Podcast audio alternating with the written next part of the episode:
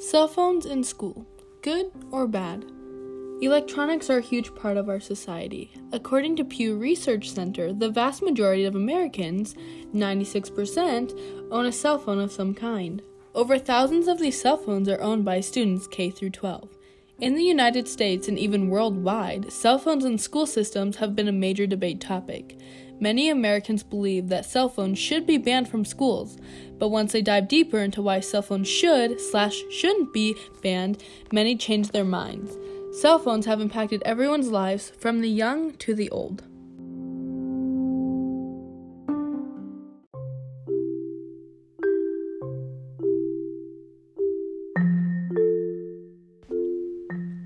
Endless people are trying to get cell phones banned from the school systems due to the distraction that comes with having cell phones in a school setting. Distraction is not all that comes with having cell phones in school. Roman says, Ringing cell phones can disrupt classes and distract students who should be paying attention to their lessons at hand.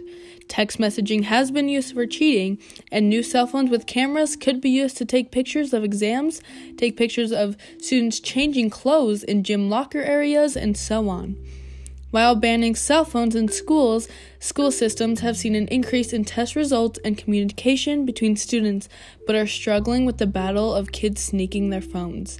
School teacher Davis stated that if the school tried to impose a ban, that's how I would spend my day. What a waste of time and energy.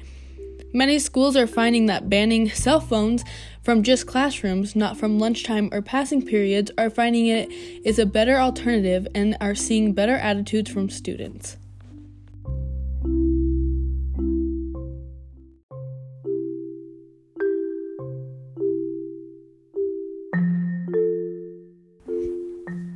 Advocates of keeping cell phones in schools argue that they use cell phones to communicate to students, study, and it allows students to quickly research something. Believe it or not, cell phones are used for more than just a communication hub. With the technology advancing as quickly as it is, more beneficial school related apps are coming out, allowing students to study, edit last minute things, view assignments, communicate with teachers, and even learn other languages. Summer Hill asks, cell phones aren't going away, so why not use them? Then later goes on to say, let's turn it into a learning advice, and maybe eventually teens will see it more than just a device for entertainment. While some teachers believe that students misuse cell phones, others believe that it can teach lessons that they will need for the rest of their lives, such as privacy. Kennedy goes on to say, some teachers and administrators want cell phones banned from school. However, studies have shown that in educating students on proper usage and providing strict guidelines with consequences for infractions will actually benefit students and prepare them for life after high school. Although cell phones can cause distractions, help students cheat, cell phones can be used in a positive manner to help students study, communicate with teachers and coaches, and overall learn.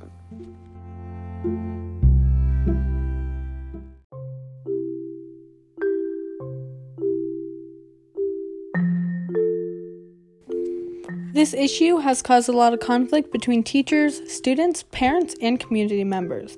This topic is something we will be seeing in school systems, work settings, and many more places for years to come. This is something that should be spoken about within every school, not banning cell phones, but coming up with strict rules and sticking to them. Cell phones are going to be around for ages, so we are going to have to adapt to them and start setting a good example for future students and cell phone users.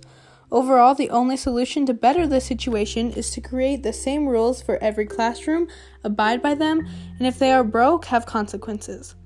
In the end, it's not about the distractions and cheating, but about teaching students better ways to use their cell phones in a positive way and using the advanced technology we have to help students learn.